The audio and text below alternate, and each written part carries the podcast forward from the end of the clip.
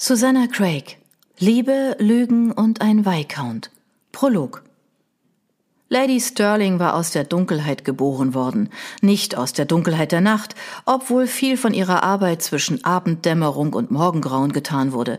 Nein, ihr Name war in den dunklen Seelen von Männern entstanden, Männern, deren Machtgier über das Streben nach Königreichen und Kronen hinausging, über Länder und Titel, sogar über Handel und Politik bis in die trostlosen Dachkammern und Kellern ihrer Dienerschaft. Oft waren es noch junge Mädchen, deren Bitten auf taube Ohren stießen und deren Ablehnung überhaupt nichts bedeutete. Um all dieser unschuldigen Opfer willen ließ Lady Sterling sich als Diebin brandmarken. Heute Abend war Vauxhall Gardens ihr Jagdrevier. Papierlaternen tanzten träge in der Brise und darunter schlenderten lächelnde Paare vorbei, sich ereifernde junge Männer, sogar Familien. Die warme Luft war schwer vom Bewusstsein, dass die Freuden des Sommers bald ein Ende haben würden. Aus der Ferne hörte sie Musik und Leute, die sich beim Abendessen hauchdünnem Schinken angeregt unterhielten. Aber ihr Blick fiel auf die unbeleuchteten Alleen, in denen andere Gelüste befriedigt werden konnten. Am Rand einer Gruppe von Herren stand Lord Penhurst bereit, sich von der Herde abzusondern. Lady Sterling schminkte sich ein verführerisches Lächeln auf, zog ihr Mieder ein kleines Stück tiefer und machte sich auf den Weg. Es war schwierig gewesen, in seine Nähe zu gelangen, denn er bevorzugte die heiligen Hallen und Bälle der oberen Zehntausend. Dort versuchte er, sich eine reiche Frau zu angeln, und Lady Sterling hatte gar keinen Zutritt. Fast bedauerte sie den Erfolg, dass sie ihn hier heute Abend angetroffen hatte. Sie hatte die Herausforderung genossen, die Jagd, aber sie musste an Betty denken, die ihren dicken Bauch bald nicht mehr verbergen konnte und die dank Penhursts Zügellosigkeit ihre Arbeit und das Dach über ihrem Kopf verloren hatte. Nun, wer tanzte, musste die Musik bezahlen, wie es in der alten Redensart hieß, und heute Abend wollte sie dem Baron die Rechnung präsentieren. Sie wusste genau, in welchem Moment er sie sah, oder jedenfalls ihren Ausschnitt.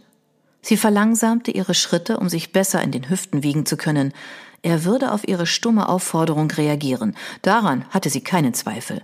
Die Frage war nur, ob er allein kommen würde. Ich glaube, säuselte einer der Männer, nicht Penhurst. Der Vogel ist zum Abschuss freigegeben. Ein Schauer der Unsicherheit überlief sie, doch sie verbarg es, indem sie den Kopf abwandte. So hatte man eine gute Sicht auf ihren schmalen Nacken und die feuerrote Seide ihres Kleides schimmerte. Sie warf einen Blick zurück, sah Penhurst herausfordernd in die Augen und senkte dann die Wimpern. Ja, sagte der Baron gierig, man sieht nur selten eine so füllige Brust und so einen schönen Hintern. Die Männer waren alle schon betrunken. Wenn sie es nicht an dem unsicheren Gang gemerkt hätte, mit dem Penhurst auf sie zukam, dann hätte sie es aus den Bemerkungen geschlossen, die seine Gefährten hinter seinem Rücken machten. Schmutzige Witze über Bratenspieße mit Sahnesoße, die ihnen offenbar geistreich vorkamen. Mit manchen Männern wurde man leichter fertig, wenn sie betrunken waren, andere dagegen wurden dann aggressiv. Nach dem, was Betty ihr erzählt hatte, konnte sie sich denken, welche Wirkung Alkohol auf Penhurst haben würde. Wieder überlief sie ein Schauer. Dann sagte einer von Penhursts Freunden leise zu ihm Im Pandemonium gibt es bessere Unterhaltung, alter Junge. Penhurst winkte lachend ab. Sie war sehr erleichtert und ihre Angst wie weggeblasen. Das Pandemonium war ein berüchtigtes Casino, in dem um hohe Beträge gespielt wurde, und ein Mann von Penhursts Ruf, der sein Treuegelübde brach, konnte nicht erwarten, dort auf Kredit spielen zu können. Wenn es ihm gelungen war, für heute Abend Geld zusammenzukratzen, musste er es bei sich tragen. Natürlich würde eine prall gefüllte Brieftasche Betty nicht dafür entschädigen, was sie erlitten hatte und noch erleiden würde, aber selbst ein magerer Geldbeutel wäre für das Mädchen besser als die Taschenuhr, auf die Lady Sterling es abgesehen hatte. Sie freute sich über die Aussicht, ihn zu ruinieren, und zuckte nicht einmal zusammen, als der Baron ihr den Arm um die Taille legte, sie den schattigen Pfad entlang zog und sein schnapsgeschwängerter Atem ihr in die Nase stieg. Ich habe heute Nacht noch viel vor, sagte er, aber ich gebe dir ein Six-Pence-Stück, wenn du mir einen bläst, mein Täubchen. Ihr kam die Galle hoch, doch sie schluckte sie hinunter. Sie hatte noch nie das Versprechen einlösen müssen, das Männer in ihrer Kurtisanenkleidung sahen. Heute Abend würde es nicht anders sein. Im Gegensatz zu Lord Penhurst war sie intelligent, stocknüchtern und bewaffnet. Sie fürchtete nichts mehr als Unrecht. Sie wandte sich um, strich über seine gestärkte seidene Hemdbrust und schnappte sich geschickt seine Uhr. Sie tat so, als würde ihre ganze Aufmerksamkeit ihm gelten, doch in Wirklichkeit hatte sie nur Augen für die vielversprechende Ausbuchtung weiter unten, den Geldbeutel. Seine Freunde hätten ihm raten sollen, darauf aufzupassen. Ihre eifrigen Finger wanderten zu seiner Taille. Oh Gott, mir wird schon der Mund wässrig. Das stimmte nicht. Dafür hatte sie Tränen in den Augen. Warum zogen Herren es vor, sich mit Kölnisch Wasser zu bespritzen, statt sich zu waschen? Sie hielt den Atem an und beugte sich näher zu ihm, hielt sich an ihm fest und zeichnete die dekorative Stickerei auf seinem Hemd nach. Wie sie erwartet hatte, war der Geldbeutel an seiner Kleidung befestigt, wahrscheinlich an einen versteckten Knopf genäht, damit er nicht so leicht von einem Taschendieb entwendet werden konnte. Trotzdem gelang es ihr, die Börse zu lockern, als sie sich fester an ihn drückte und die Arme um ihn schlang. Sie hatten gerade den Kiesweg verlassen und waren kaum außer Sichtweite der Passanten, doch seine Hände legten sich schon jetzt schwer auf ihre Schultern und drückten sie nach unten. Ihr Körper streifte an seinem entlang, gehorsam und sinnlich. Als sie sich auf Augenhöhe mit dem Bund seiner Satinhose befand, baumelte der Geldbeutel sichtbar unter dem Saum seines Jacketts. Er packte sie am Nacken, als sie vor ihm niederkniete. So ist es richtig. Ich sehe gern Mädchen auf den Knien. Das hatte Betty ihr schon erklärt. Sie kämpfte gegen den Wunsch, den Mann nicht nur finanziell bluten zu lassen, legte ihm eine Hand auf den Oberschenkel und grub ihre Fingerspitzen in seine Haut. Er keuchte und warf genüsslich den Kopf zurück. Jetzt, da er nicht hinschaute, machte sie ihren wichtigsten Schritt.